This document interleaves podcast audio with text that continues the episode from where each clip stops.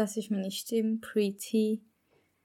Hallo zusammen zu meinem Podcast über Transitioning durch Testosteron.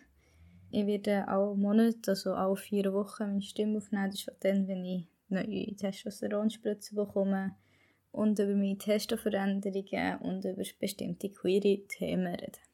Das Thema von heute wäre jetzt einfach so der Prozess zur Testobehandlung in der Schweiz und einfach mich und den Podcast genauer vorstellen.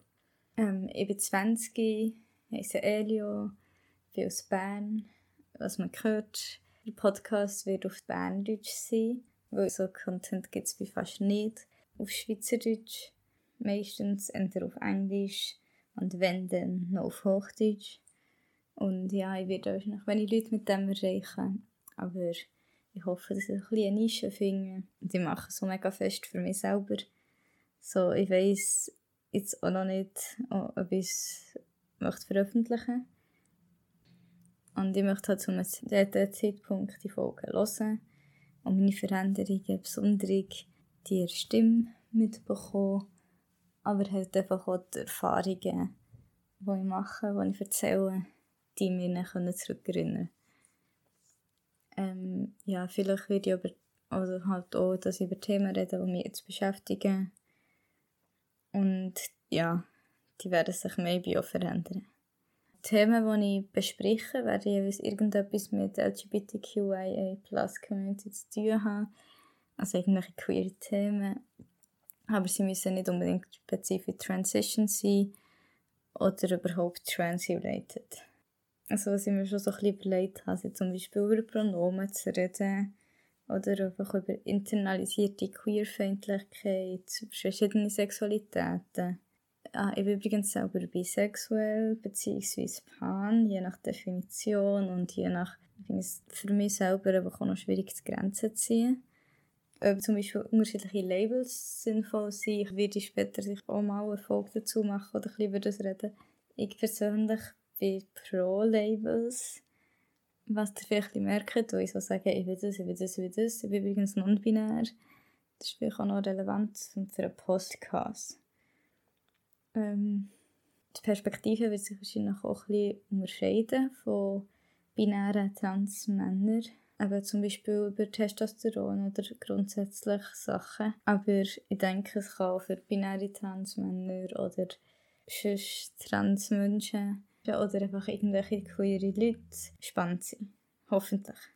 Ich möchte versuchen, ein verschiedene Sachen von der Community einzubauen und nicht nur über Sachen reden, die ich selber erlebe und auch nicht nur über schwule Männer zu reden, weil das ist doch irgendwie so üblich, wenn es um queere Sachen geht, dann sind alles nur schwule Männer. Ich möchte auch ein bisschen Leute zu Wort kommen, die sonst nicht so zu Wort kommen. Zum Beispiel in die Menschen aus der Ace-Community oder Interpersonen oder so. Ich bin selber nicht asexuell oder aromantisch oder inter oder so. Also, ich habe das Gefühl, das sind so Gruppierungen, die sehr zu Wort kommen mit Repräsentation. Aber ich will jetzt auch nicht ähm, mega über ein Themengebiet reden, wo ich selber keine Ahnung habe, alleine. Also, wo ich selber nicht betrifft und ich keine Ahnung habe, sondern wenn ich über ein Thema wie eine Folge mache über Interpersonen, würde ich gerne das zusammen mit einer Interperson machen. Ja, mit Leuten aus der Ace-Community wird das ein bisschen einfacher, weil ich habe so demisexual Friends und ja, mit Interpersonen müsst ihr jetzt ein bisschen weiter schauen. Ich hoffe, das wird klappen ja, für all die, die jetzt so zulassen und schon durchdrehen sind, weil sie das Gefühl haben, ja, wenn der Vater Podcast wirklich an und was lernst und was du alles für Begriffe umwerfen, oder nicht, ich vielleicht nicht kenne als zuhörende Person. Ja, ich hoffe, jetzt habt ihr auch abgelegt, oder sagen wir, abgelegt ist ein Podcast, das vielleicht nicht ablegen. Ähm, vielleicht mehr abgeschaltet an die, die jetzt noch da sind. Ich hoffe, ihr bleibt noch ein bisschen. Und wenn ihr jetzt nicht so draus kommt mit all diesen Begriffen, wenn ich jetzt über eines von diesen Themen würde reden, würde ich sicher die auch bisschen genauer erläutern. Aber jetzt meine ich in der ersten Folge jedes einzelne Wort erklären, weil ich das Gefühl habe, sonst drehen die Leute durch, bisschen tiefer drin sind. So denke ja, spannend. Du zuerst nur Definitionen machen, weil es ist sowieso ein mega Nischen-Podcast. Da finde ich, ich möchte auch ein die Leute mitnehmen, die vielleicht auch schon ein bisschen mehr Szenen sind und nicht nur so eine oberflächliche Dokumentation hören, hören von Leuten außerhalb der Community, die mal auch kurz ein bisschen etwas recherchiert haben, sondern auch wirklich von intern. Intern? Ja, ihr wisst, was ich meine. Eines von den Sachen, die ich jetzt doch noch schnell möchte erklären ist Non-Binary. Das heisst auf Deutsch nicht binär oder non-binär oder ja, nicht zwei. Also das ist Gender-Identität und das heisst nicht Mann oder Frau, also keines von diesen zwei binären Geschlechter. Zwei bi. Ja, sorry. Non-binary fällt unter Trans-Umbrella, weil Trans heisst, du fühlst dich nicht am Geschlecht oder an Geburt zugeschrieben worden bist. Angehörige. Du kannst nicht mit dem identifizieren, sorry, für mein Glier. Und cis heisst, du kannst das. Das wäre das Gegenstück. Es gibt auch NBs oder non-binary Personen, die sich nicht als trans identifizieren oder labeln. So. Das wäre sicher auch mega spannend, mal mit so einer Person zu reden in einer Podcast-Folge, weil ich komme nicht so draus. Wieso? Weil es für mich persönlich wie klar ist, wo ich mich selber nicht mit dem Geschlecht, das mir zur Geburt zugeschrieben worden ist, identifizieren. Okay, ja, also ganz offensichtlich kann ich das nicht, weil sonst würde ich wahrscheinlich auch nicht transition. Ähm, also es gibt auch Leute, die sich nicht mit dem Geschlecht identifizieren können, die nicht wollen transition, aber ich würde mal sagen, alle, die wollen transition, können sich nicht mit dem Geschlecht, das ihnen zur Geburt zugeschrieben worden ist, sein Gender identifizieren. Es gibt auch verschiedene Gründe, wieso man gewisse Schritte nicht möchte machen aber auch wieso man es nicht möchte machen. Ja, was so wichtig ist, Menschen sollten Transpersonen nicht fragen, was sie für Transition-Schritte machen oder was sie gemacht haben. Oder einmal wenigstens vorsichtig sein, wie das solche Themen angesprochen werden. Weil erstens mal gibt es so Gründe, wieso dass Menschen solche Schritte einleiten oder umsetzen. Eben zum Beispiel Dysphoria. Das ist der Grund. Und das ist eigentlich ein Stressgefühl, das ausgelöst wird, wenn man sich nicht kann identifizieren mit dem eigenen Geschlecht. Und wenn dir Menschen daran erinnern, dass sie vielleicht Geschlechtsorgane haben oder irgendwelche Merkmale, die nicht ihrer Identität passen, kann das eben das vorher triggern, also wieso auslösen, dass sie sich umso mehr gestresst fühlen. Ja, ich persönlich habe mich jetzt entschieden, hormonelle Behandlung mit Testosteron zu machen. Das ist ein Teil von meiner Transition. Aber man kann auch unterschiedlich. Ja, über jede Podcast-Folge auch über die Veränderungen reden. Diese, dieser Folge ist nicht so spannend. Ich habe heute Spritzen bekommen. Meine Veränderung ist, mir macht das Bein weh. Aber das würde ich nicht jedes Mal erzählen, wenn ich jetzt wirklich vorhabe, immer nachdem ich die Spritze bekommen habe, möchte ich Podcast-Folge aufnehmen. Oder auch möglichst so die darauf folgenden Tage. Aber ja, ich bin gespannt, was ich wieder merken. Und dann reden wir doch jetzt mal so ein bisschen wirklich über das Thema von heute. Und das wäre nämlich so, wie kommst du überhaupt zu der Testosteronbehandlung in der Schweiz? Also was du brauchst, ist ein psychiatrisch-psychologisches Gutachten, für das du Gender Dysphoria hast, also eben, dass die deine eigene Geschlechtsidentität Stress auslöst ja, meistens ist es körperlich, es muss aber nicht unbedingt körperlich sein. Du kannst auch soziale Dysphorie haben. Da ist dann auch die Frage, wie das Transition hilft. Und ich, das bin ich jetzt gar nicht so sicher. Jetzt soll ich mich ein bisschen weiter Feld wählen. Ich glaube, wenn du nur soziale Dysphorie beschreibst, ob du dann auch ein psychiatrisch-psychologisches Gutachten kannst bekommen Auch wenn ich denke, grundsätzlich sollte das schon möglich sein, weil wenn sich die Körper verändert, dann werden die Leute auch eher als das lesen, wo du bist. wird auch die soziale Dysphorie kleiner. Aber ich würde mal behaupten, die meisten Leute, die Transition haben, auch eine körperliche Dysphorie. Zum Beispiel die Stimme, was ich habe. Yay. Und ich finde, wie mich selber auf eine hohe Challenge. Aber ich mache es jetzt für mich, auch für dass ich mich selber freuen kann, wenn es einfach später nicht mehr so ist. Ja, wie kommst du zu diesem Gutachten? Du musst zur Psychologin, zum Psychiater, zu einer Psychiaterin, zu einem Psychologen, ja, zu einem psychischen Fachpersonal, das Diagnosen stellen kann. Wie das in Therapie oder ja, zu einer Person kommt. Über einen Hausarzt, Hausärztin oder keine Ahnung, wenn du online Leute suchst, anschreibst, du kannst schon extra suchen nach Personen, die spezialisiert sind auf Transitioning oder eben für psychiatrisches Gutachten. Es wird übrigens so empfohlen, dass man während der Transition oder am Anfang Zeit, wenn ich zum Beispiel jetzt auf Testosteron gehe, dass ich am Anfang noch in Therapie bleibe. Oder bin. Das mache ich jetzt so. Ah, sorry, falls ich immer so abschweife. Das habe ich in meiner Vorstellungsrunde jetzt. Vorstellungsrunde. ich, ich und ich ähm, noch nicht erwähnt. Ich habe ADHS.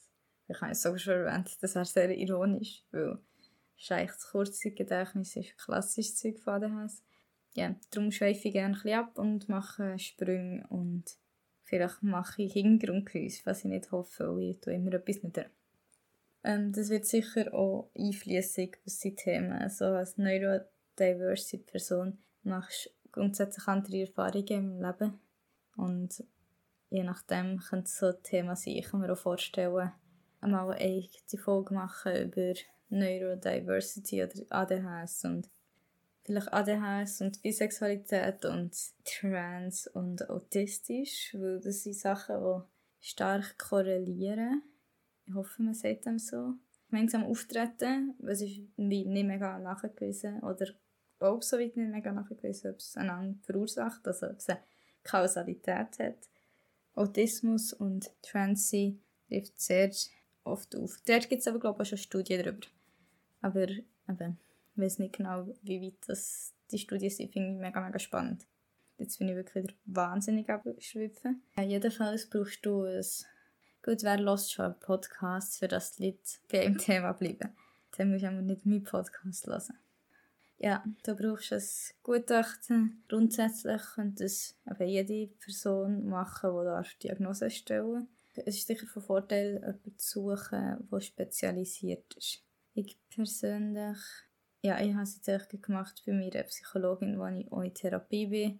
Sie hat es schon ein paar Mal gemacht bei Minderjährigen und bei Erwachsenen, glaube ich, noch nicht vor mir. Also das hat nicht so eine grosse Rolle gespielt. So.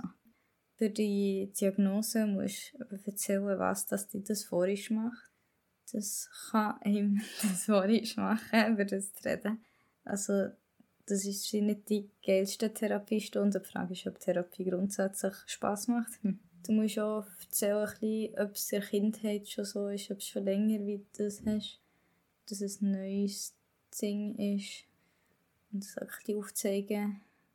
Also es ist schon gut, dass du nicht einfach noch kannst sagen, ja, ich mache mir jetzt Testo spritzen und dann bekommst du es, aber die Hürde ist natürlich mega gross und das ist nicht für alle gleich einfach. Ich glaube, in der Schweiz ist es einfacher, eine Dysphorie-Diagnose zu bekommen als in anderen Ländern, kann ich sagen. Oder auch bei mir war es eher entspannt. Halt auch, als ich jetzt schon in Therapie war, habe ich so zweimal ein bisschen genauer erzählt, dann sie mich irgendwann mal geoutet haben. Und die anderen Leute, die ich kenne, ich auch nur einzelne Termine gehabt. Es gibt Orte, wo du wirklich sehr, sehr, sehr viel machen musst, wo sie auch standardisierte Fragen haben, die du musst beantworten musst, die sehr bloßstellend können sein was halt irgendwie auch mal so festgelegt worden ist und es nicht aktualisiert ist. Die Krankenkasse sollte es zahlen, Testosteronbehandlung, wenn du das vorhin hast. Genau. Das Ding ist Wartezeit. Erstens mal für einen Therapieplatz gibt es lange Wartezeiten. Ich glaube, in der Schweiz geht es noch fast. Soweit ich weiß, ist es in Deutschland schlimmer. Es gibt TherapeutInnen, die Rechtversitzungen haben, so eine Diagnose, aber ich habe jetzt so ein paar mitbekommen, die wirklich ein bisschen mehr auskennen mit dem Zeug und wie schon das Bewusstsein darüber haben, dass wenn du das sagst, dass du trans bist, dass sie das wie grundsätzlich glauben und dass es längt, wenn du das wie einzelne Sitzungen abklären Sie können dich dann wie überweisen an ein Spital. Ich bin ins Inselspital gegangen, weil ja Bern bin von meiner Psychologin überwiesen worden. Dort gibt es eine Wartezeit durchaus. Ich persönlich habe jetzt fünfeinhalb Monate, also 20 Wochen, gewartet. Ab dann, als ich den Brief habe bekommen dass ich einen Termin habe. Es hat eben am Anfang ein bisschen hin und her gehabt, weil ich glaube, meine Psychologin hat zuerst die Kontaktperson gegeben, die für die Kinder zuständig war und nicht für die Erwachsenen. Und darum war es ein bisschen ein Zeug. Dann konnte ich zuerst mich anmelden, also registrieren. Ja, was dann geklappt hat, war echt gut. Gewesen.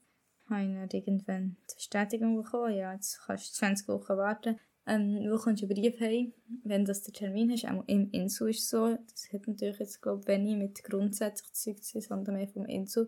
Was ein schwierig ist, der Brief ist standardisiert und wenn du im Inselspital eine Hormonbehandlung machst, dann kommst du in die Endoklinik, das ist also Hormonklinik, quasi Abteilung, und das ist Teil der Frauenklinik. Ich glaube, dementsprechend ist es ein standardisierter Brief wo die Frauenklinik draufsteht, als Person, die nicht als Frau identifizierst und vorher auf Testo gehen, kann das wirklich scheiße sein.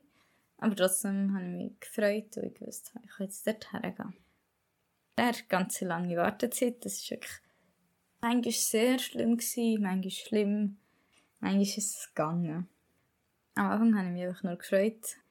Jetzt so gegen Schluss ist es schwer schwierig geworden, weil sich oder so in der Hälfte. Es geht nicht voran. Was von Vorteil ist, ist, wenn du viel Stress hast, jetzt Zeit viel zu tun.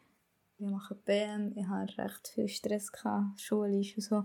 Da hatte ich ein Ablenkung. Gehabt. Was für mich so war, so die letzten paar Tage oder die letzte Woche vorher, habe ich so ein bisschen Angst bekommen, dass ich es bereue.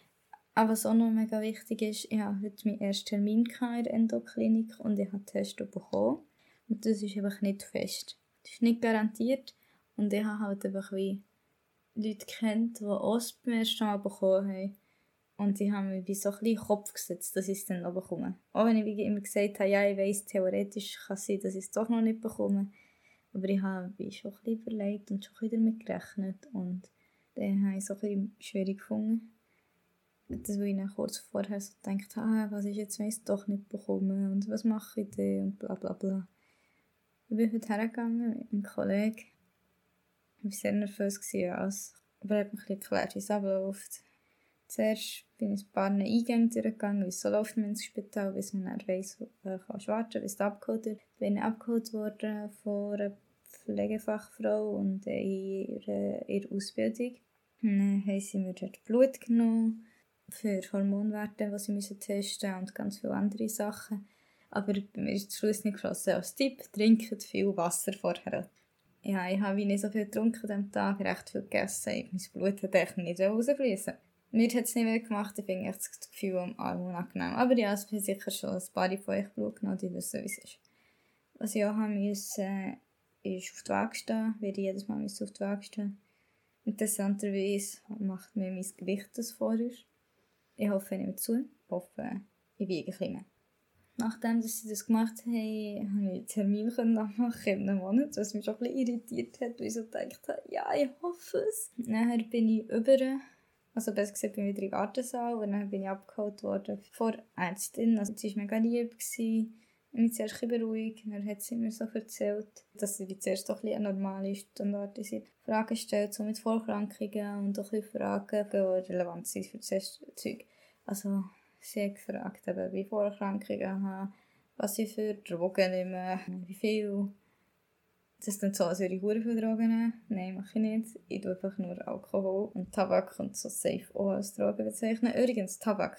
Genau, was sie mir sehr hat gegeben ist, dass ich nicht rauchen Also Tabak, weil Tabak tut rote Blutkörper vermehren und das macht Testosteron auch. Und rote Blutkörper sind ja grundsätzlich gut. Das Problem ist, man kann Zeug verstopfen.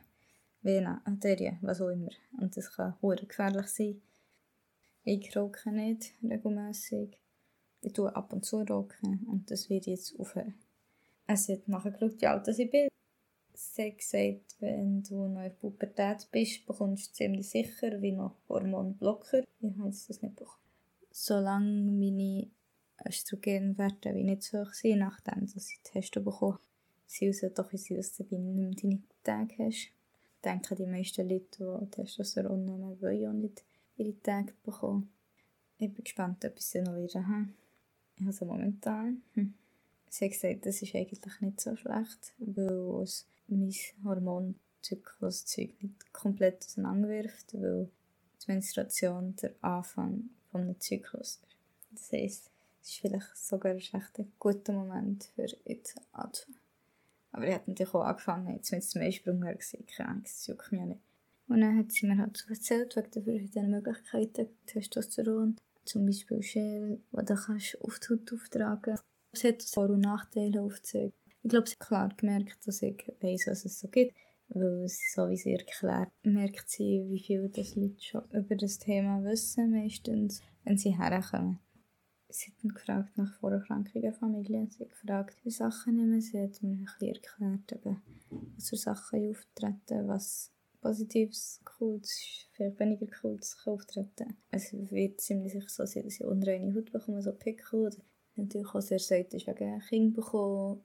Es ist halt schwierig, ein Kind zu bekommen, wenn du mal auf Testosteron warst. Sie hat mich gefragt, ob mir wichtig ist, Kind zu bekommen. Und ich habe so gesagt, ich möchte schon Kind.